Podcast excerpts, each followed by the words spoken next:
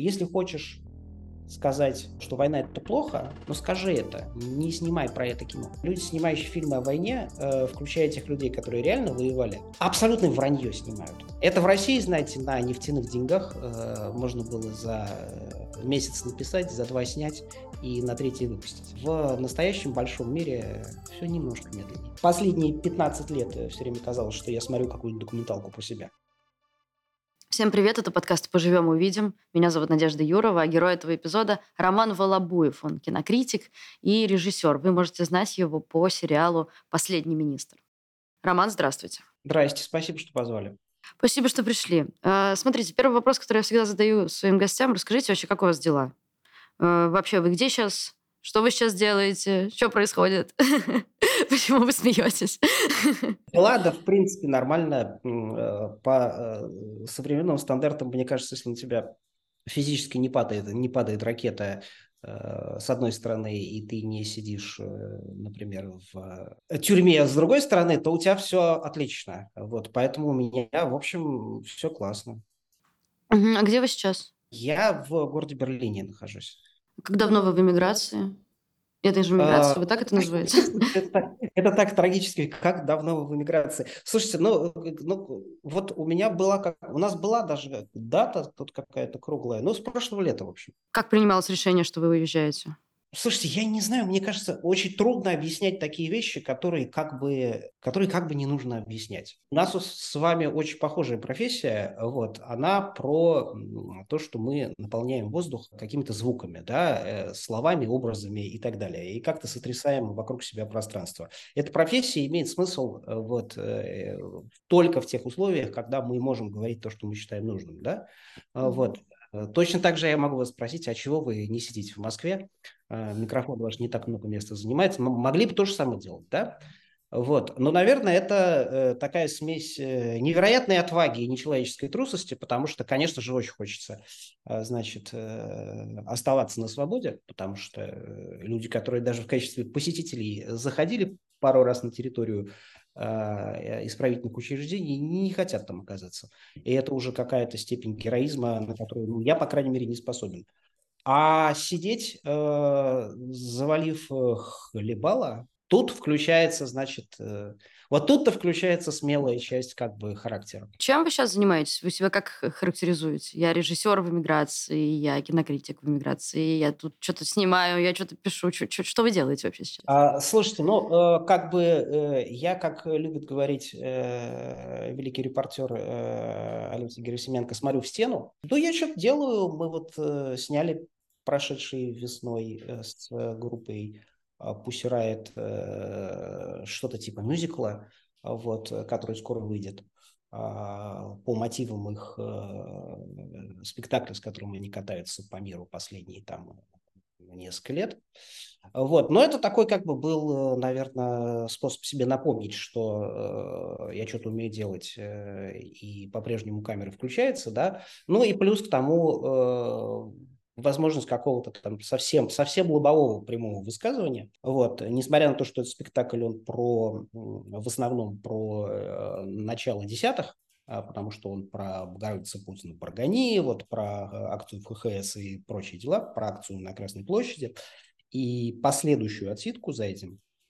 Вот. И он как бы про, про ту предыдущую э, позорно просранную революцию, вот. И люди, которые на это смотрят, сейчас даже говорят, ну а как вот немножко кринжово, может, это лучше было бы не вспоминать.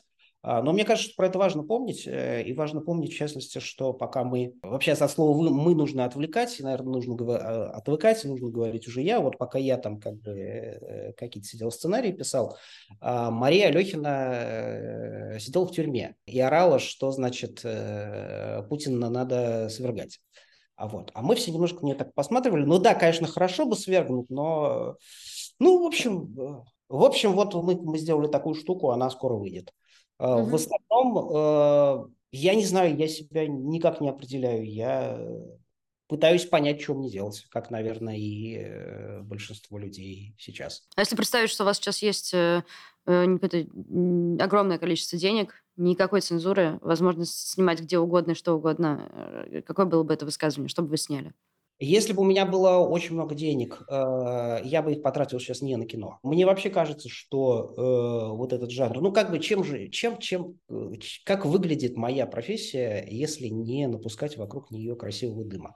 А, это берется довольно большое, даже на маленький фильм, количество, э, ну там, полмиллиона долларов, миллион долларов берется чужих денег и поджигается. И от этого идет красивый дым. И люди собираются на этот дым смотреть. И некоторые из них даже за это что-то платят, так часть денег возвращается к продюсерам. Вот. И, в, в принципе, никаких больше здесь... Э, но дальше есть как бы художественная составляющая, дальше, дальше есть как бы разговор с высшими силами и вот это все прочее, о чем разговаривать как бы сейчас не очень хочется. Но в, сейчас, ну вот если у тебя перед тобой лежит на столе там, не знаю, полмиллиона долларов, я не уверен, что его нужно тратить на фильм. Э, есть масса других вещей, есть беженцы, э, разбросанные по всей Европе, и э, не таким комфортным образом, как там я и мои знакомые. Есть много чего. Можно, в конце концов, бомбу купить. Вот, это, ну, у меня есть друзья, которые покупают бомбы, я сам бомбу не покупал, вот, но, в принципе, аптечки можно купить, да, тоже большой, большой философский спор сейчас идет о том, надо ли покупать аптечки, да, вот, и кому. Вот, в принципе, есть много чего, на что можно потратить деньги. Кино не самая нужная сейчас штука. Мне так кажется. В прошлом сентябре вы писали пост, э, хорошо его запомнила, тогда прочитала, про кино, Россию, реальность, э, которая заканчивается вот так. Сейчас я процитирую просто. «Я надеюсь, с большой вероятностью зря, что найду для себя способ быть полезным в страшном новом мире, который нас теперь окружает. Но для начала дом пусть горит хуям». За год изменилось самоощущение, ощущение окружающего мира и дома, или все так же? Дом сгорел к хуям. Э, это, ну, метафорически сгорел. А, вот. А, а применения пока не нашел. Вот. Так что из двух пунктов один. Но как мы помним, э, но как мы помним, э, артист Йозефсон в известном фильме, э, к которому, собственно, отсылает фраза про горящий хуям дом, он сначала дом пошел, поджег. Правда, потом его отвезли в дурку. У меня вот немножко, немножко более сложная ситуация. Не, ну слушайте, что-то что делается, что-то придумывается, что-то... Э, это я уж так говорю, если там... Э, а нет, ничего не надо. Вот, нет, что-то пишется, что-то придумывается. Просто это все много времени занимает. Это долго. Это в России, знаете, на нефтяных деньгах э, можно было за месяц написать, за два снять и на третий выпустить.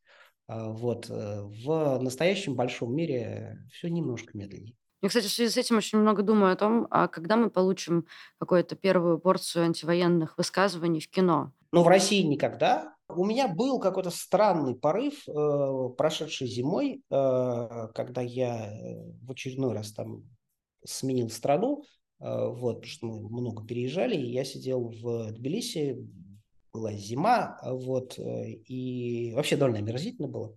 Вот, э, то есть нет, в Тбилиси было прекрасно, а омерзительно было все остальное. Вот, и я в какой-то момент адски загорелся идеей собрать какой-то, э, подчеркну, бесплатный, э, безбюджетный, потому что, ну, как бы, правда, при появлении лишних, лишних хотя бы 10 тысяч долларов, э, особенно а, значит, э, в Грузии, где огромное количество беженцев из Украины, э, эти 10 тысяч просто нужно отправлять в другое место. А, вот. А, но я носился с идеей сделать э, микроальманах с участием уехавших из России русских режиссеров. Вот. И что-то как-то не пошло.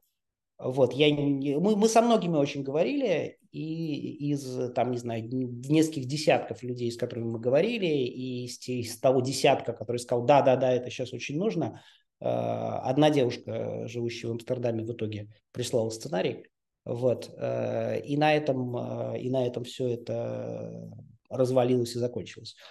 Вот. И, я, не, я не уверен, что это прям плохо, что это не случилось, э, потому что, возможно, это было такое, как, знаете, ну, из серии вот помахать руками, напомнить, что мы живы. Вот. Не факт, что это действительно нужно было делать. Очень простой способ поддержать нас – стать спонсорами на YouTube. Сделать это можно на главной страничке нашего канала. Мы очень благодарны каждому, кто становится нашим спонсором. Спасибо. Война идет уже полтора года, а, и я все время думаю о том, что очень ну, нужно на что-то опираться и сравнивать реальность с чем-то. вот если говорить про фильмы о войне, а, на какой фильм наша реальность сейчас больше всего похожа? Слушайте, ну я, э, я довольно... Мне кажется, что наша реальность вообще в принципе больше всего похожа на, на фильмы великого венгерского режиссера Иштвана Саба, да? Вот. Но это может быть потому, что я работаю в... Э, работал в буржуазной околокультурной индустрии, вот, то фильмы Хадусин и Мефисто, вот, которые рассказывают о жизни творческой интеллигенции в условиях наступления веселого фашизма, вот, невероятно остроумно при этом это делают, они, э, в общем, э, э, мне последние 15 лет все время казалось, что я смотрю какую-то документалку про себя. А, вот. Ну, а сейчас, черт, я... Вообще, честно говоря, война наверное, одна из вещей, которых, э, которым она учит, даже когда ну, вот она происходит э, рядом с тобой, а не у тебя за окном, это то, что э, люди, снимающие фильмы о войне, включая тех людей, которые реально воевали, абсолютно вранье снимают. Это совершенно никакого отношения не имеет к тому, что э, мы видим. И уж тем более к тому, что видят люди, которые реально на этой войне находятся. А почему так? Почему не получается уловить, передать? Сколько уже лет существует кинематограф, сколько войн на свете было? У Квентина Тарантино есть э, хорошая фраза, а вот, э, то есть она как бы смешная, э, не факт, что она хорошая. Когда его спрашивали, он снимал этих э, Inglourious Basterds, да, и говорили, что как-то он немножко упивается всем этим, э, вот, а это же, по идее, антивоенный фильм должен быть. И он сказал, что э, если хочешь сказать Э, что война это плохо, но скажи это, не снимай про это кино. Вот, э, потому что ну, для такой мысли достаточно бумажки с тремя словами, а не нужно тратить кучу денег и дорогие камеры. Вот, кажется, мне кажется, что в этом и проблема, потому что в войне Э, людям, которые про нее снимают. Всегда интересно что-то другое. Всегда интересны какие-то человеческие проявления в экстремальных условиях, да, вот. Э, и, а сама, сама война как явление такого, проявление такого, с одной стороны, тотального абсолютного зла, а с другой стороны, абсолютно, абсолютно э, логическая штука, вытекающая из человеческой природы, вот. Э, потому что э, ну, как бы мы можем сколько угодно э, кричать а, про то, какая русня неправильная, да, или какие плохие были немцы, или как орут с другой стороны, а вот посмотрите, что, значит, американцы делают. При этом, в общем, даже учебник истории не нужно от- открывать, чтобы понять, что, в принципе, любой э, народ, э, который мы найдем на карте мира, в какой-то момент делал какую-то нечеловеческую, адскую, необъяснимую хуйню с соседями, которые э, слабее их. А, и у каждого самого милого, самого симпатичного, самого правильно себя ведущего народа в какой-то момент ты открываешь шкафчик, а оттуда начинают, значит, катиться э, замученные туземцы, э, зарезанные, удушенные э, жертвы какого-то маленького геноцида, который они в какой-то момент устроили. Это, простите, какая-то, блядь, человеческая природа. Вот, и поэтому, э, ну, слушайте, я так, и, я, я, я так уж с размаху говорю, что вот нет хороших фильмов о войне, просто я, мне кажется, что не время их сейчас... Ну, от кино же, кино же это такая эскапистская штука, ты ее смотришь, ты от нее получаешь какое-то удовольствие, она тебе наталкивает на определенные мысли. Вот мне кажется, чтобы ну, чтобы посмотреть удовольствие, чтобы получить удовольствие, ну, можно что-нибудь другое посмотреть. А чтобы на мысли себя натолкнуть, достаточно посмотреть в окно. Вот, поэтому э, для меня вообще как бы война очень сильно э, поменяла, например, мое отношение к насилию в кино. А, потому что, ну, как бы мы, в, я ребенок 90-х, да, у нас как бы считалось, что чем больше кровища, тем лучше, и что это такой как бы бунт против буржуазных норм. И вообще, как писала великая Кэтрин Бигелоу, главная радость кинематографа – это испытать насилие, находясь в тотальном в тотальной безопасности в кинозале.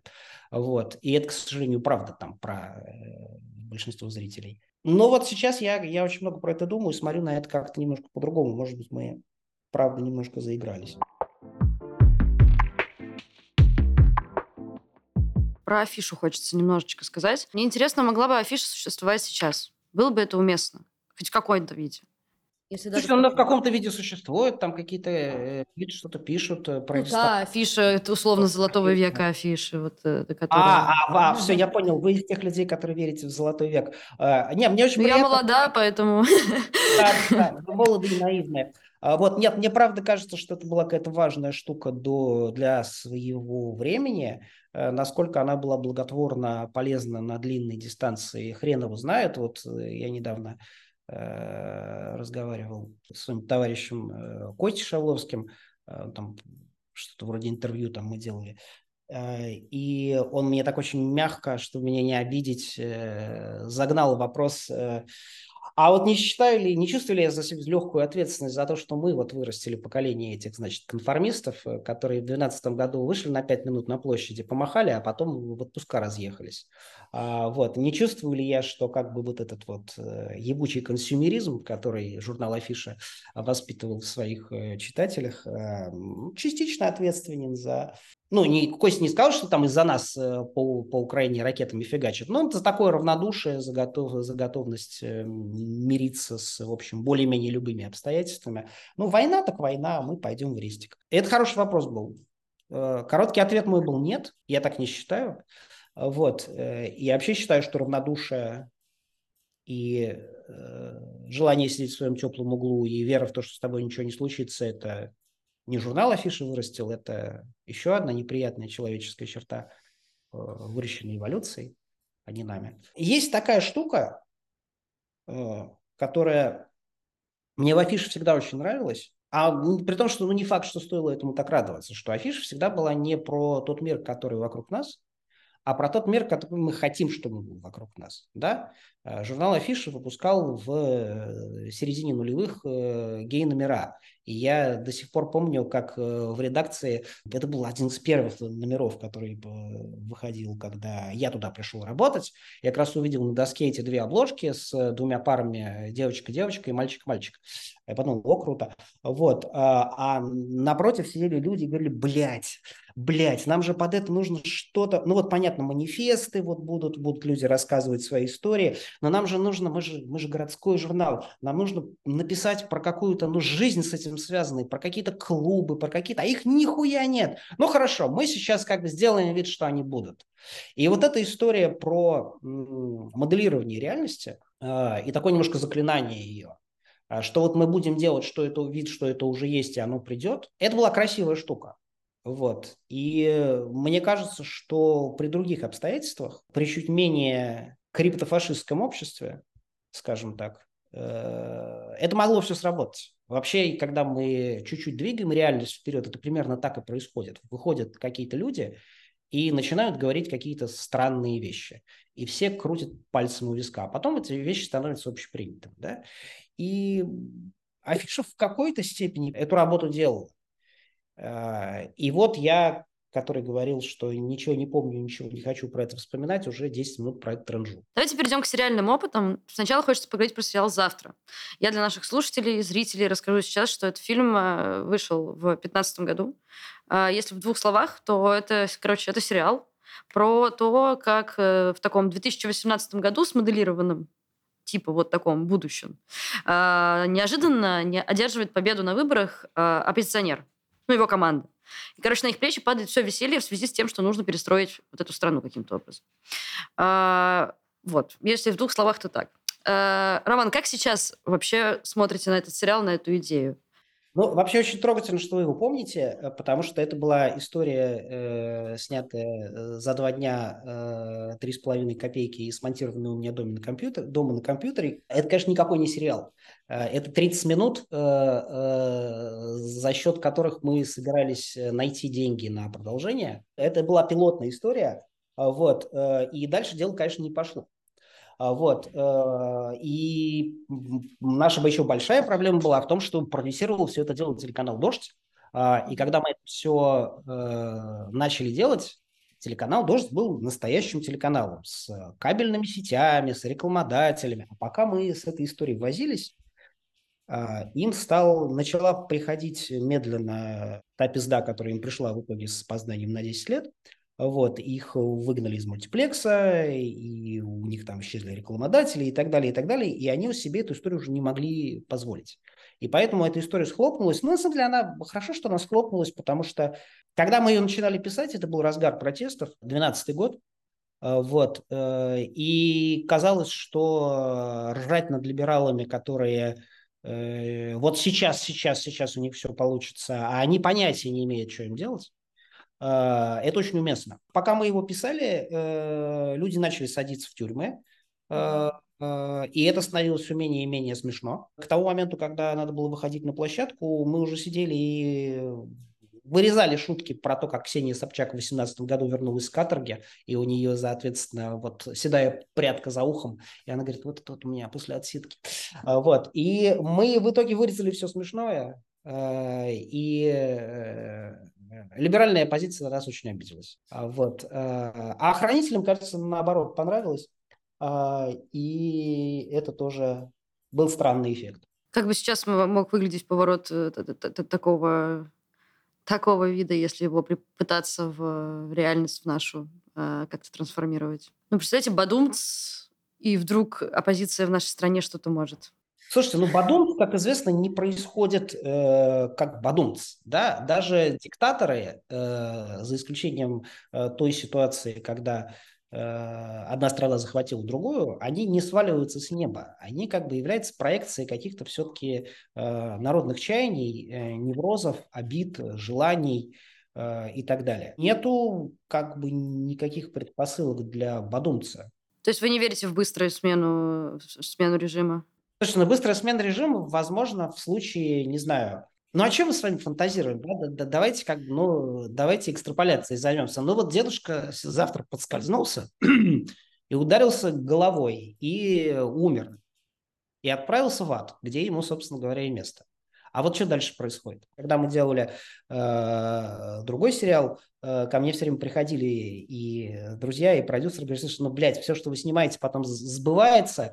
А в... Можно что-нибудь хорошее придумать? Ты про последнего министра? Да, а я говорил им, ребят, это так не работает. Я могу написать только то, что действительно потом произойдет. Как бы Кассандра, не, Кассандра вам только плохие новости сообщает. Кассандра не может вам напророчить э, хорошего, потому что вам так хочется. Половина моих знакомых будет счастлива, если, не знаю, Собянина назначить, что, который, который тоже уже там был руки по, по локоть в крови, но зато, знаете, он про молодежь, вот он как бы не будет это самое, при нем лавочки красивые. Вот. Э, вообще, как бы, э, один из э, не главных, наверное, но крайне неприятных недостатков абсолютного зла заключается в том, что на его фоне все остальные начинают выглядеть прилично. Да, вот э, это работает и, что называется, в масштабах глобуса, потому что наша с вами Родина – вот выступает сейчас, да, и выступает она в таком жанре, что рядом с ней просто все кажутся, ну, святыми. И то же самое как бы с э, Путиным, э, он э, настолько как бы в себе и визуально, и по смыслу, и вообще во всех, по всем направлениям сконцентрировал весь кошмар и ужас, ну, такой как бы сходящий с ума диктатуры, что кажется, что вот мы сейчас его уберем, и все будет нормально. Да нет, да ниоткуда это не следует. В общем, история про все еще про завтра. А, мне сказали, говорят, ну ведь это же прям слуга народа. В теоретической демократической России актер, который а, сыграл президента, мог бы стать президентом в реальности? Слушайте, ну это, ну слушайте, ну вы сами знаете ответ на этот вопрос. Вот. Э, и э, мне очень стыдно, э, вот, потому что я, я, когда мы делали министра, писали мне в какой-то момент, сказали, блядь, ну посмотри «Слугу народа», потому что это очень похоже. Я посмотрел одну серию, мне, честно, не понравилось. Вот, и я не стал смотреть дальше, поэтому я не знаю, что там происходит. Но я знаю, что да, как бы вот. Но мне кажется, что драматургия там значительно интереснее, чем артист э, пошел и стал действительно президент, президентом.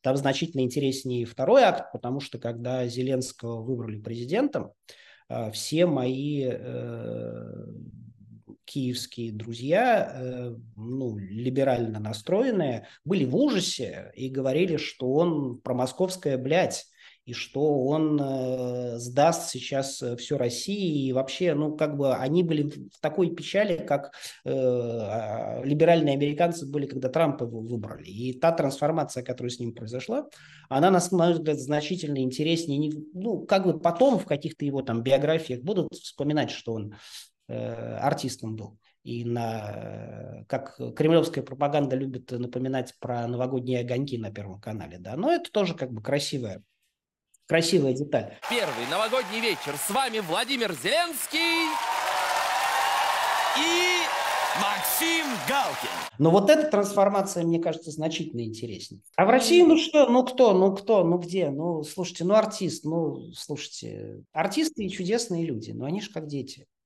И поэтому, мне кажется, э, фокус с Владимиром Зеленским был в том, что ну, он просто работал артистом, он никогда им не был. Да? У него, э, значит, в другом было, был его смысл, в другом было его предназначение. Вот. А артисты, они очаровательные, прекрасные, малые дети.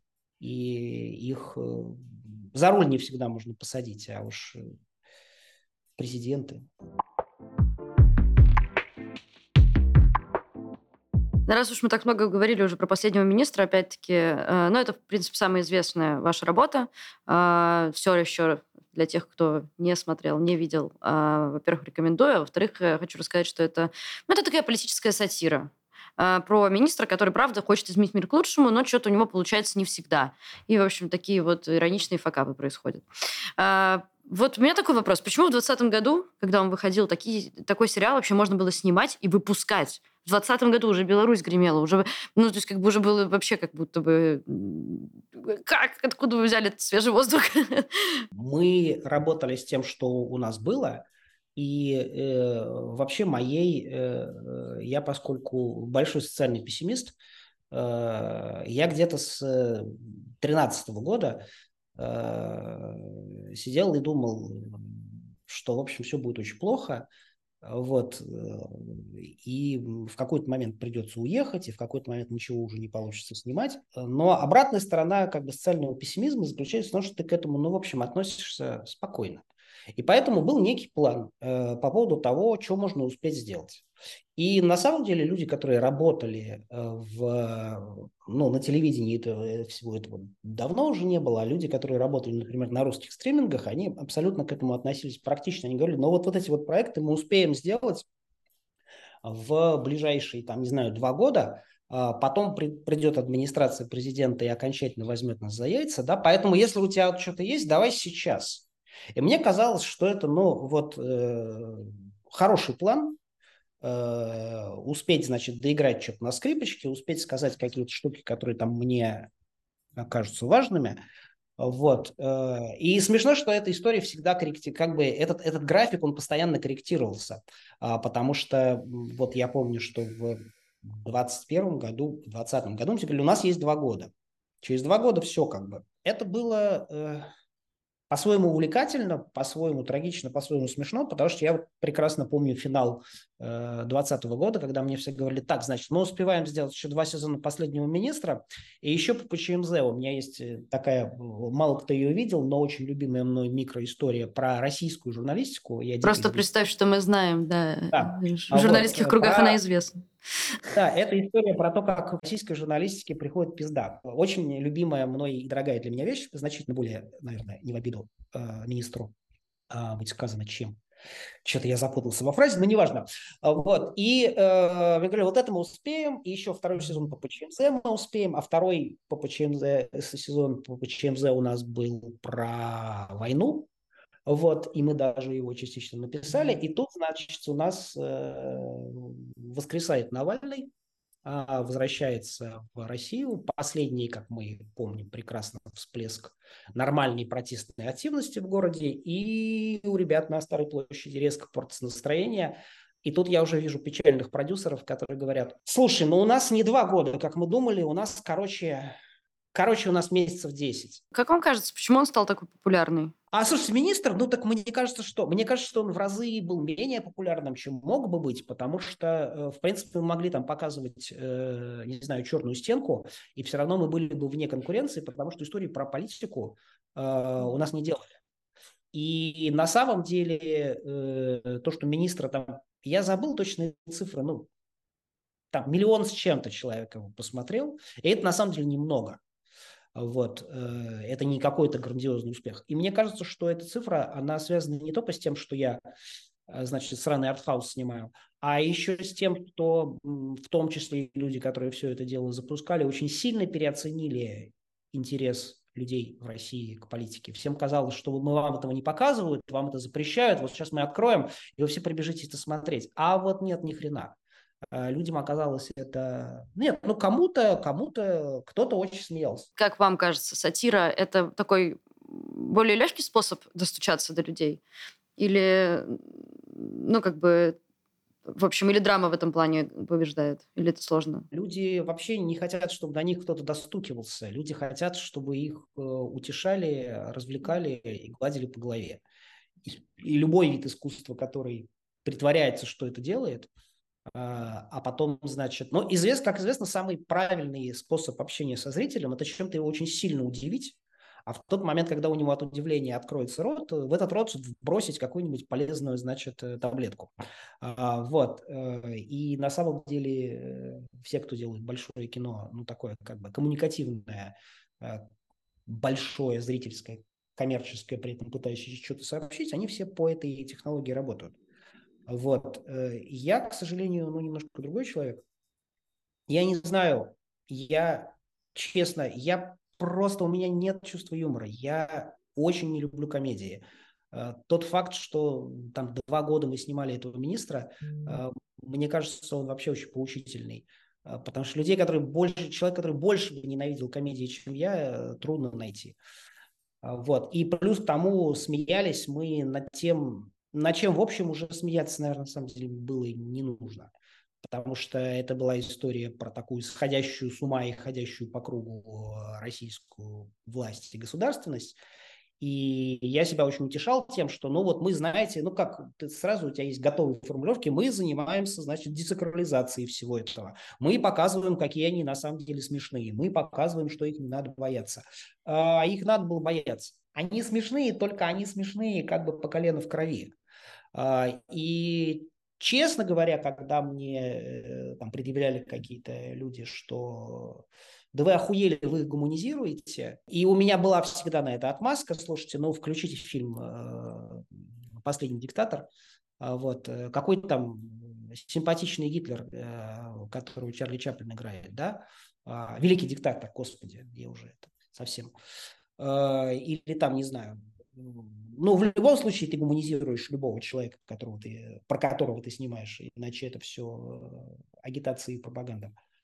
Но я прихожу к тому, что, в общем, может быть, и не надо было. С другой стороны, ну, смеяться до, послед... до последнего момента, вот, э, это, наверное, последняя вещь, которая по-прежнему объединяет э, Россию и Украину, все остальное давно уничтожено, но способность блядь, в аду, э, в огне э, перед лицом смерти продолжать хихикать, э, и вообще вот это такой наш очень специфический восточноевропейский э, черный юмор, от которого представители других народов просто им не хочется рядом с нами находиться. Это, по-моему, единственное, что осталось. Я вспомнила сразу все мемы про Пригожина, которые были, когда пошло его восстание. Просто мне... Да, да, и это тоже странная штука, потому что мне кажется, что ну, в какой-то момент уже тебя расстреливать поведут, а ты продолжишь шутить. С другой стороны, э, как известно, висельнический юмор – и шутка перед расстрельной командой – это отдельный жанр. А, вот. Э, и тоже ничего плохого в нем нет. Ну, вообще, как бы смех – это, наверное, единственное лекарство такое действительно действенное от ужаса. Мне во многом кажется, что вот этот подзахлестнувший э, последние 10 лет такой уже не постмодернизм, а ну, то, что там все называли ее постиронией, да, когда, ну, так мы на все как бы поржем, да, но это была абсолютно реакция на, на самом деле, тотальный ужас.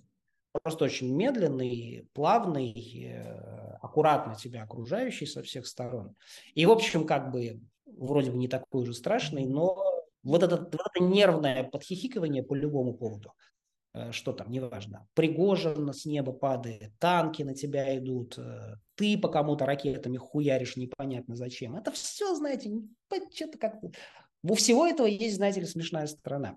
Вот это, э, это, это, с одной стороны, очень объяснимо, с другой стороны, это проблема, конечно, потому что если на секунду перестать смеяться и начать задавать себе очень серьезные вопросы, а вот и главное из них какого хрена, э, вот, э, возможно, э, если бы эти вопросы задавались э, в нулевые, всерьез, вместо вопросов куда пойти поесть и что посмотреть, который освещал журнал Афиша, возвращаясь к вашему предыдущему вопросу, mm-hmm. возможно, что можно было бы изменить. Возможно, нет. Перейдем к такому последнему блоку вопросов. Он у меня, они у меня довольно общие. А, как э, вам кажется, что война сделала с русскоязычным кинематографом? Но, э, слушайте, э, во-первых, мне кажется, что не хочется превращаться в некоторых других людей, которые начинают рассуждать, для которых вообще, блядь, то, что началась война, это какая-то досадная штука, которая, ну вот как бы главная ее жертва – это русская культура. Да, да какого черта, да плевать, что как война повлияла на российский кинематограф. Его российского кинематографа последние 20 лет не было, вот, за исключением трех с половиной фамилий, снимавших какие-то симпатичные фильмы. Вот. И черт с ним, и, и совершенно не важно, что с ним сделала война. Война расхуярила дома, где люди живут. Э, война превратила половину Украины э, в какой-то постапокалиптический пейзаж. Вот это проблема. А русский кинематограф, слушайте, даже если бы он был какой-то невероятно прекрасный, а он таким не был. Ну, чего можно было смотреть из того, что в России снималось как бы за последние 20 лет, да? Ну, там, Хлебникова, да, Балабанова, да, ну, как бы половина померла, вот. Э, последний фильм, который на меня э, какое-то, наверное, сильное впечатление произвел, я думаю, вот, ну да, как бы и так далее. Это был последний, как бы, Герман старший, да, вот. Но сколько лет назад это было? Много людей, э, значит, талантливых, оставшихся в России, сидят и молчат, или как было... Я просто, поскольку родился чуть-чуть пораньше, чем вы, э, я застал еще момент, момент э, знаменитого, легендарного и на самом деле действительно имевшего место быть пиздежа на кухнях, да, когда все на кухне сидели и ругали советскую власть.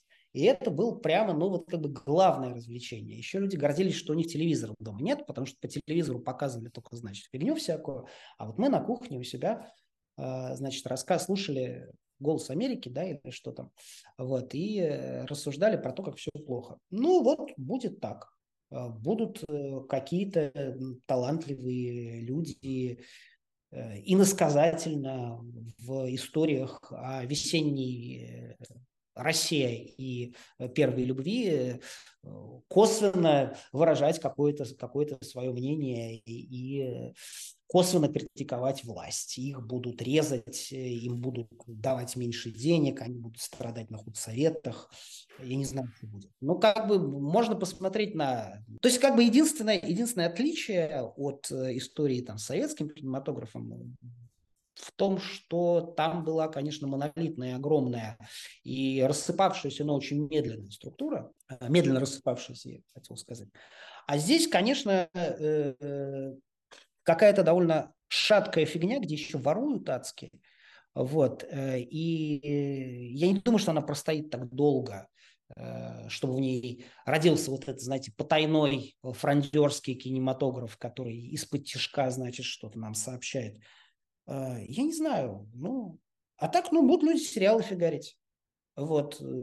будут люди их смотреть, потому что людям хочется смотреть что-то на своем языке про условно себя. И по-прежнему все это будет значительно менее интересно, чем э, экранка очередного аватара. Вот. Э, и справедливо. И всем очень будет хотеться посмотреть фильм про то, как американцы сделали атомную бомбу, э, включая тех, кто считает, что на Америку надо сбросить атомную бомбу. Они все равно все будут идти и смотреть Спингеймер. Вот. И Барби, и все остальное. Вот такая, вот такая история. Самый последний вопрос. Э, будете смеяться. Я сама смеюсь от него. Э, это вопрос от мамы нашего редактора. Большой фанатки «Последнего министра». Очень просила спросить, чем закончился второй сезон, э, и почему вы были против показа этой серии какой-то последней? Да нет, на последней серии мы просто не выпустили, потому что она должна была выйти через два дня после того, как началась война. И э, я написал как бы ребятам на кинопоиске, что давайте-ка мы ее уберем. Потому что немножко, во-первых, не время, во-вторых, я правда считаю, что, возможно, идея снимать комедии про российскую власть была изначально не очень хорошая. Возможно, нужно было делать фильм ужасов. Вот. Э, плюс к тому я знаю, что у министра был огромный, ну как огромный, довольно впечатляющий фан-клуб как раз во властных структурах. И, честно говоря, ну, радовать этих ребят тоже уже не хочется. Вот. А закончилось там все нормально. Главный герой повесился. Но это как бы те, кто смотрели второй сезон сначала, они это знают, потому что это в первом кадре происходит. А в остальном, ну, как бы, слушайте, странно было бы не выпускать серию, а потом всем ее пересказывать. Мы ее, может быть, в какой-нибудь момент, если будет возможность, продадим на, на аукционе за какие-нибудь огромные деньги. Э, и куда-нибудь их э, направим. Вот. Но для этого нужно немножко подождать, чтобы либо все забыли уже ее, она ничего не стоила, либо наоборот, цена выросла. Самый-самый последний вопрос, который я вообще задаю всем. Что сейчас помогает не сходить с ума? Любовь, книжки, вера, возможно, неоправданная в то, что я смогу сделать еще что-нибудь полезное. Вот э, эти три штуки, если их правильно балансировать. Потому что если все время думать про то, как, а что я сделаю полезного, то как бы ни любви, ни книжек не будет. Любовь уйдет, потому что, ну, блядь, заебал тут сидеть уже как бы носом в компьютер. А, вот, а на книжках не будет времени. Так что вот эти три вещи, они, наверное, спасают. Это был подкаст «Поживем, увидим». А, спасибо, что вы досмотрели это длинное видео до конца или дослушали этот, этот подкаст до конца. А, напишите, пожалуйста, в комментариях, как вам, а, каких героев или героинь вам хотелось бы увидеть в следующих эпизодах. Ну и поставьте нам, конечно же, лайк, если вам нравится, что происходит э, у нас э, на канале. Подпишитесь на него. И можно еще поставить колокольчик, чтобы не пропускать новые видео. Спасибо, что вы с нами. Ваша новая газета Европа.